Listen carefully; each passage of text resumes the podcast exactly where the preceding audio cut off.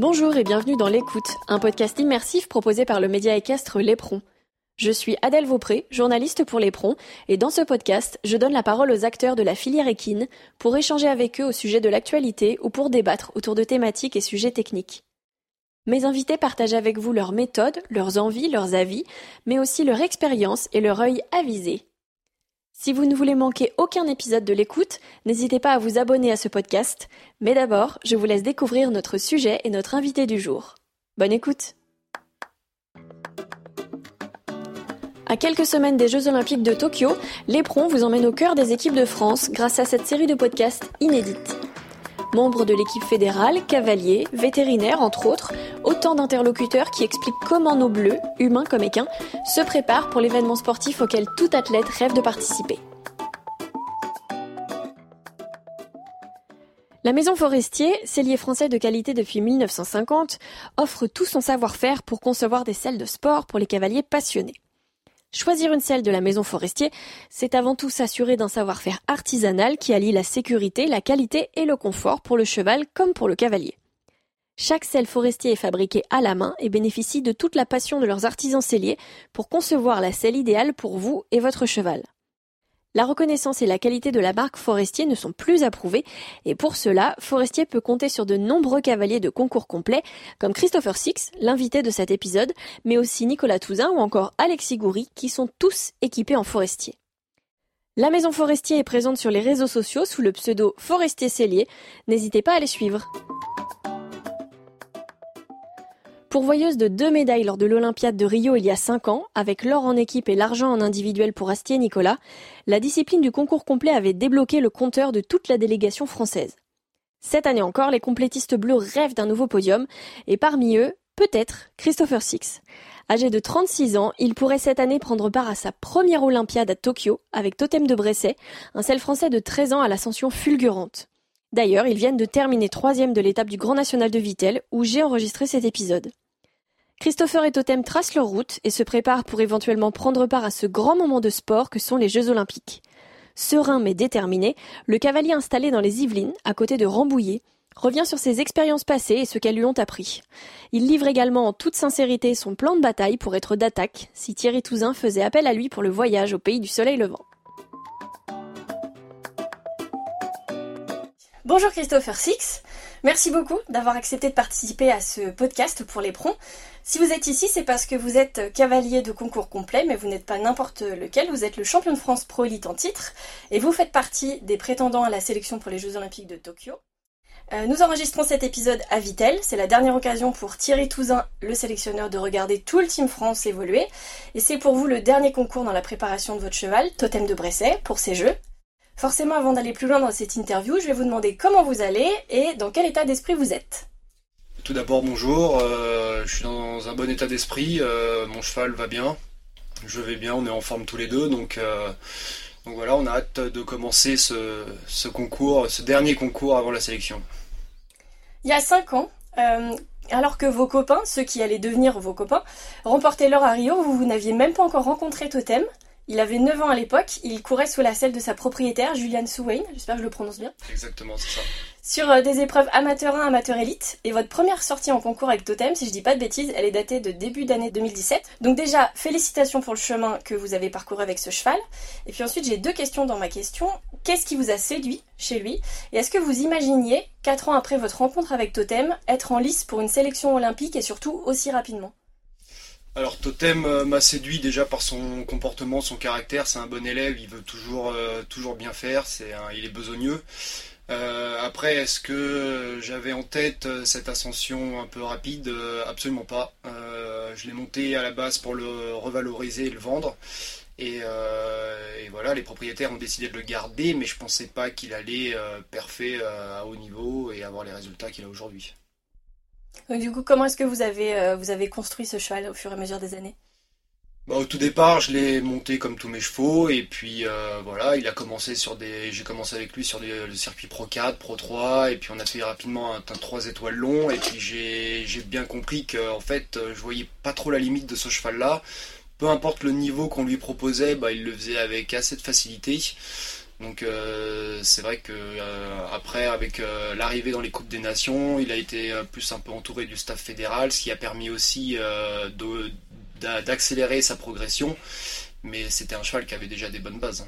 Et vous disiez donc à la base vous l'aviez pour la valorisation.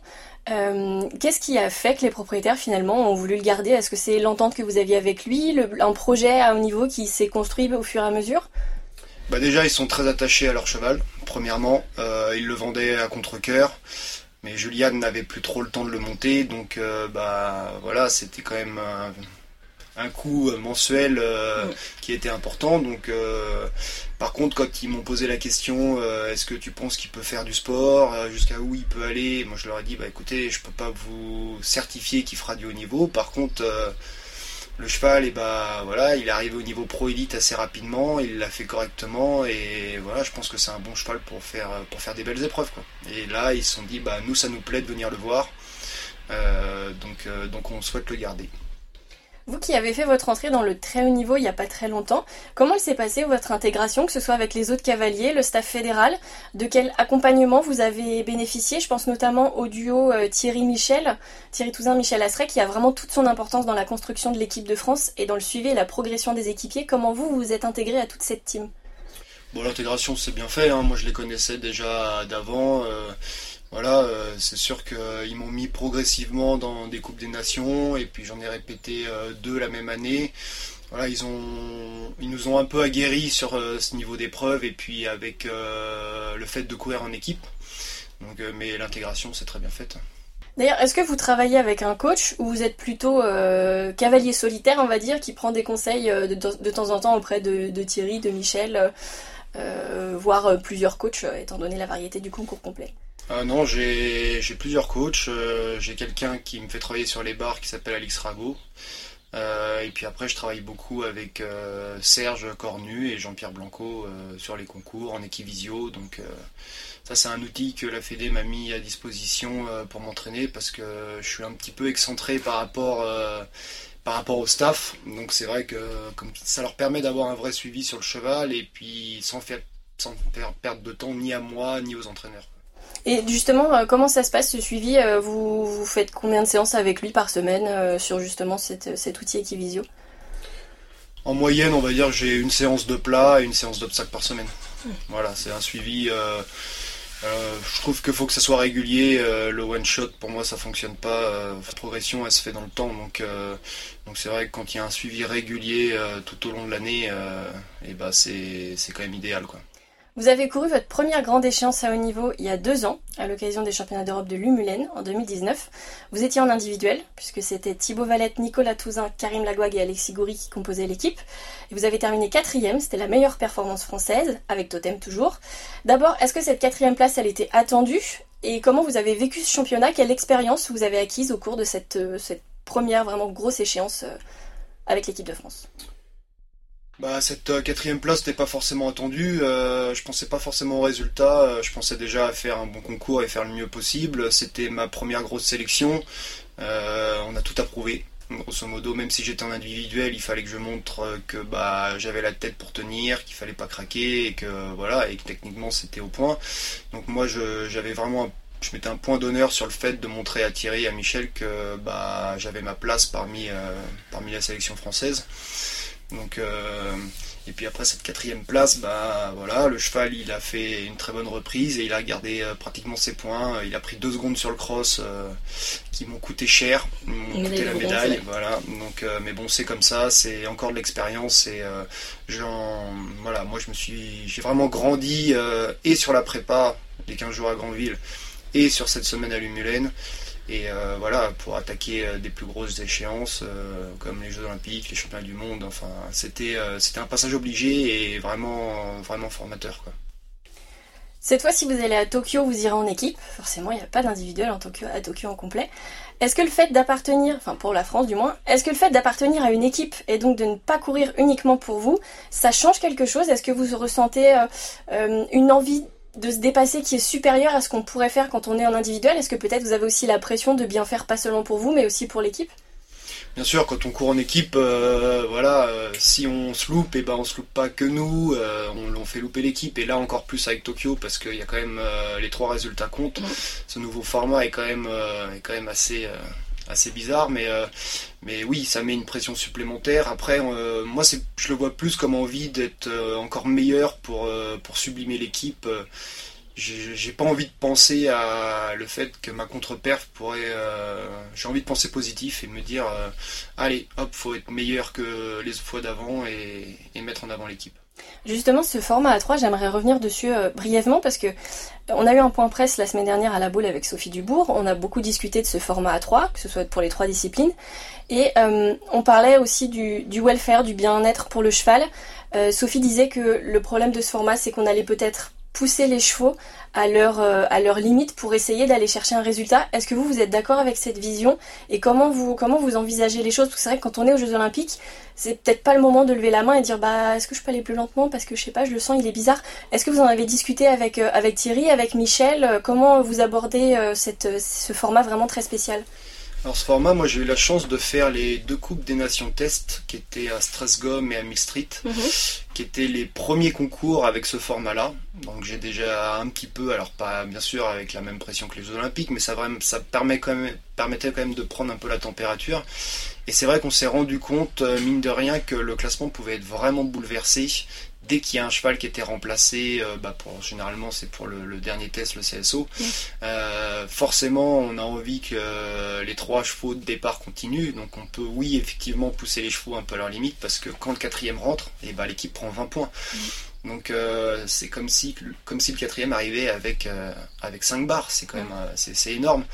Donc oui, effectivement, je pense que ça peut pousser un peu les nations à aller un peu au-delà des limites des chevaux. Est-ce que, alors vous le savez peut-être pas, mais est-ce que vous savez s'il y a un, s'il y a un, retour de la FEI qui est, enfin un retour de toutes les équipes, cavaliers, entraîneurs, etc., qui est attendu par la FEI pour euh, être consulté un peu sur ce format ou pas du tout? Je sais pas du tout. Euh, je sais que beaucoup de nations étaient contre. Mm. Euh, je sais quand même passé. Donc est-ce que ça sera juste cette Olympiade comme ça? Est-ce que ça va changer après parce qu'ils vont se rendre compte que ça, ça ne fonctionne pas? Ou bien au contraire, peut-être qu'on est, on va être surpris et on va se dire, bah en fait, euh, pourquoi on l'a pas fait avant? Voilà, mm. exactement. Donc euh, maintenant, je pense qu'il faut, faut, voir comment va se dérouler Tokyo. Et, euh, mais moi, c'est sûr que j'aurais préféré que cette Olympiade soit comme, comme les précédentes. Quoi. Vous êtes quelqu'un de très discret peu démonstratif. Est-ce que intérieurement vous êtes euh, plutôt zen ou un peu anxieux mais vous le cachez très bien?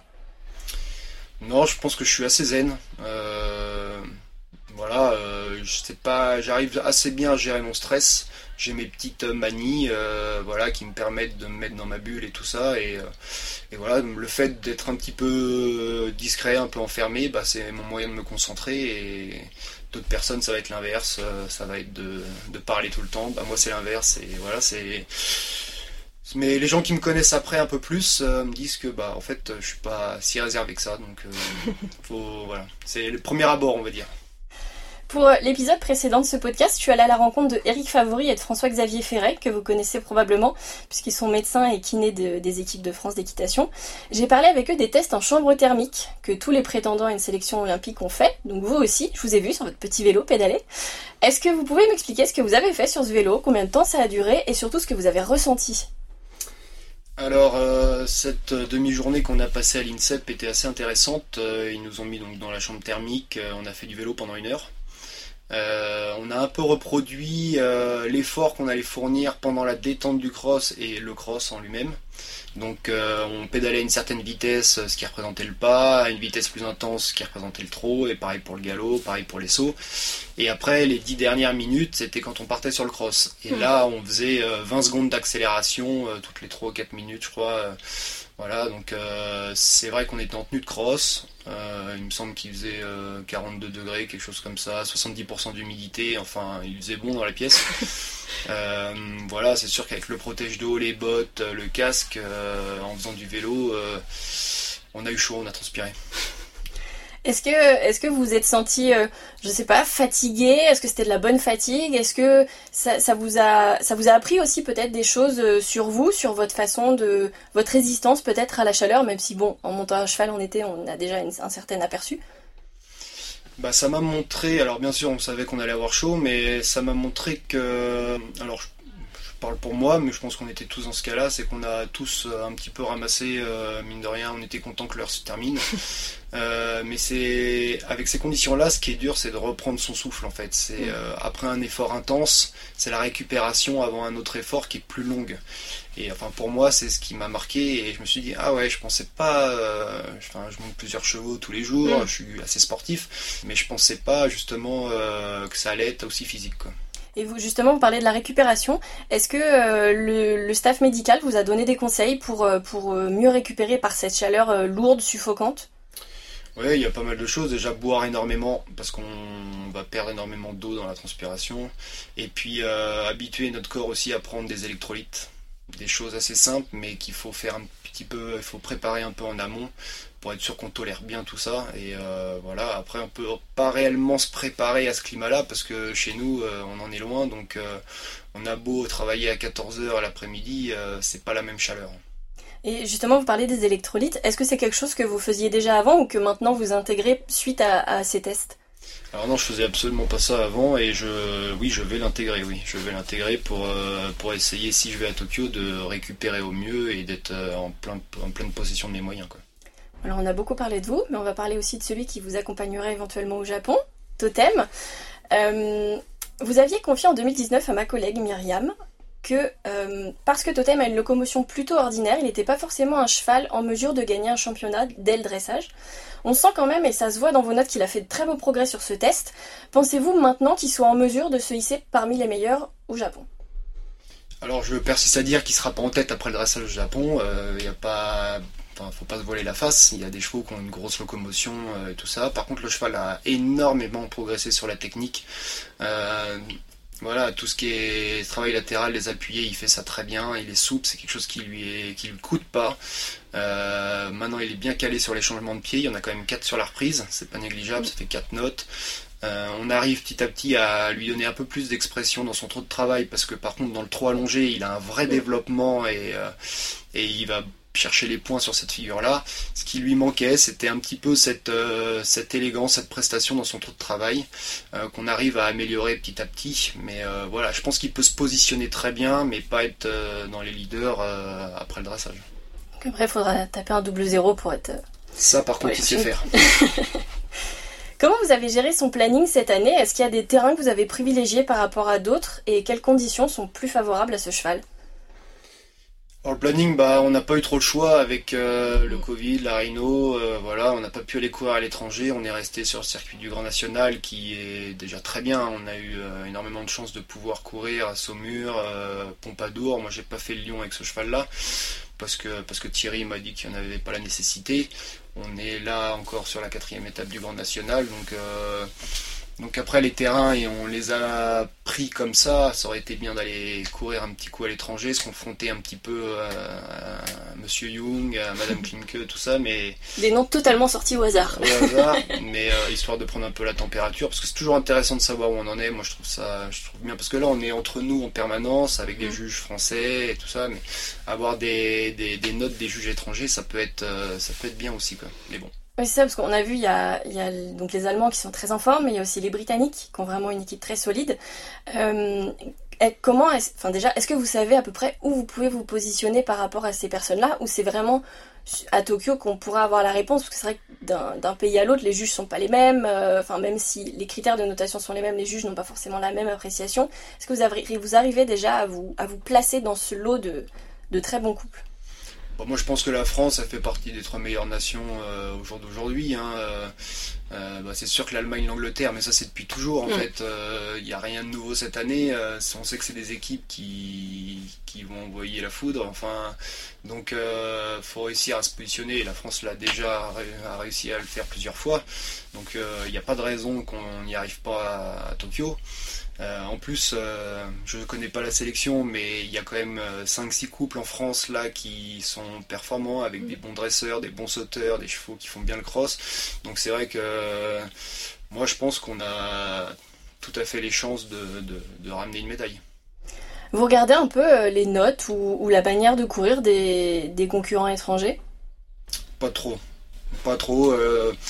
Alors je regarde les concours. après, on sait que bah, de toute façon, les cavaliers, les cavaliers comme les tonnettes et tout ça, bah, on voilà, on sait que quand ils vont sur un concours, généralement ils font quelque chose de bien, donc euh, mais je me concentre plus sur ce que moi j'ai à faire. On sait très bien que son pire ennemi en concours c'est soi-même, donc euh, donc déjà essayer d'aller au maximum de ses capacités. Généralement le résultat après il est, il est quand même assez assez valorisant. Je vais revenir sur la préparation de Totem. À quoi ressemble son quotidien? Comment vous le faites euh, monter en puissance pour qu'il soit dans un pic de forme d'ici un mois? Alors Totem, euh, il a le droit souvent à des bonnes pauses après chaque concours. Dans tous les cas, moi j'aime bien faire ça. Il va beaucoup au paddock. Euh, c'est un cheval qui a besoin de sortir de son box énormément. Euh, et puis après, bah, de toute façon, on cale les galops, on fait un rétro-planning en fonction de, l'échéance. Donc il a 3, 4 galops à faire avant, le, un concours. et puis après, je cale, je cale des séances de plat entre les galops et puis une séance d'obstacle par semaine. C'est pas un cheval que je fais sauter énormément. Euh, donc euh, une fois que tout, ça s'est calé, puis on arrive, on intensifie un peu les séances de plat, plus on arrive vers l'échéance. Et après, par contre, les 3-4 derniers jours avant le concours, eh ben, je lève un tout petit peu le pied pour que physiquement il récupère, il soit en pleine possession de ses moyens. J'aime pas mettre de l'intensité très forte jusqu'au concours. Toujours l'intensité, puis 3-4 jours avant de partir au concours, plus tranquille, plus d'extérieur. Euh, il, il reste pas inactif, mais c'est plus léger. D'ailleurs, pour préparer ce podcast, j'ai fait un tour sur la fiche FEI de Totem. Je me suis aperçu que l'enregistrement FEI pour 2021 n'avait pas encore été validé. Faudrait peut-être penser à le faire, non? Ah, bah, il va falloir penser à le faire. Euh, admettons que vous êtes pris pour les jeux. À quoi vont ressembler les semaines à venir pour vous? Bah, si je suis pris pour les jeux, moi, mine de rien, j'ai un tout petit peu commencé à préparer, anticiper, parce que c'est pas un anodin, quand on a une écurie de, partir, ça fait partir 5 semaines quand même. Euh, il y a d'autres chevaux qui restent à la maison, euh, va falloir qu'ils continuent à sortir, donc euh, je vais essayer de demander à des amis de continuer à les sortir en concours, surtout les jeunes chevaux. Euh, et puis voilà, il y a les clients, j'ai des clients gérés, eux ils veulent continuer à faire du concours, donc euh, va falloir que je leur trouve des, des, coachs de remplacement pendant que je suis pas là. Enfin voilà, c'est toute une logistique à mettre en place, euh, surtout quand on part aussi longtemps avec un seul cheval. Quoi. Avec les conditions sanitaires actuelles, on sait que cette édition sera vraiment spéciale, très restrictive au niveau des déplacements, mais aussi des contacts avec les personnes autres que celles de votre bulle sanitaire. Je pense notamment à vos proches qui pourront pas faire le déplacement avec vous, hormis votre groom. Est-ce que c'est quelque chose qui va vous manquer ou que, que vous auriez aimé pouvoir euh, vraiment vivre avec eux? Hmm, ça va pas forcément me manquer parce que j'aime bien être dans ma bulle en concours, j'aime pas voir beaucoup de personnes, voilà, donc euh, même euh, à Lumulène, j'avais du monde qui était venu, des amis et tout ça, mais euh, je restais souvent au box ou dans mon camion. Enfin, j'allais pas trop me disperser à droite à gauche parce que parce qu'on a plein de raisons de se disperser. Et il faut absolument pas le faire, je pense. Donc euh, ils vont suivre ça forcément de loin, mais et puis on, fêtera ça en rentrant. C'est pas un problème si j'y vais. pour terminer cette interview, j'aimerais qu'on joue un petit jeu. Alors certes, vous n'êtes pas sélectionneur, mais qui sont les quatre couples, dans la discipline du complet évidemment, que vous verriez bien au jeu, et évidemment vous pouvez vous inclure dedans Bon bah si je peux m'inclure dedans, je peux déjà me dire moi d'abord. Euh, bah forcément, il y a Thibaut et King qui sont quand même le pilier, les piliers de l'équipe de France aujourd'hui. Hein. C'est un cheval qui dresse bien, qui saute bien, qui crosse bien, qui a multiples médailles, donc euh, qui a une valeur sûre. Donc je le vois bien, euh, je le vois bien aussi dans l'équipe. Euh, après, bah, Bierman, euh, et Tom, euh, voilà, ils sont ultra compétitifs. c'est un couple qui est vraiment qui a monté en puissance et qui, j'adore cette jument. Je trouve que je trouve qu'elle a pas de défaut. Vous n'êtes pas le seul, il y a beaucoup de gens qui nous disent Ah, si je pouvais piquer un cheval à un, copain, je prendrais Birman. ouais, ouais, bah voilà, Totem Birman, je trouve que c'est des chevaux qui, qui donnent envie. Qui donnent envie. Euh, et puis, bah, Nicolas, Absolute, euh, voilà, je pense que c'est un couple d'expérience. Euh, Absolute a des bons résultats aussi. voilà, je vois, je vois un petit peu ces quatre couples-là. Très bien. Eh bien, merci beaucoup Christopher Six de m'avoir accordé votre temps pour enregistrer ce podcast. Le jour de sa diffusion, l'étape de Vitel sera passée, mais je vous souhaite tout de même bonne chance pour ce week-end et je vous souhaite évidemment de faire partie des heureux élus pour le voyage au Japon. Merci à vous. Un grand merci à tous d'avoir écouté ce podcast. J'espère que cet épisode vous a plu. Si c'est le cas, faites-le savoir en mettant 5 étoiles sur Apple Podcast ou iTunes. S'il y a des sujets ou des thèmes dont vous voudriez entendre parler, n'hésitez pas à écrire à la rédaction de l'Éperon via nos réseaux sociaux Facebook ou Instagram. Et pour en apprendre toujours plus sur le monde du cheval et des sports équestres, rendez-vous sur notre site internet lespron.fr. Prenez soin de vous, je vous retrouve très vite pour un nouvel épisode.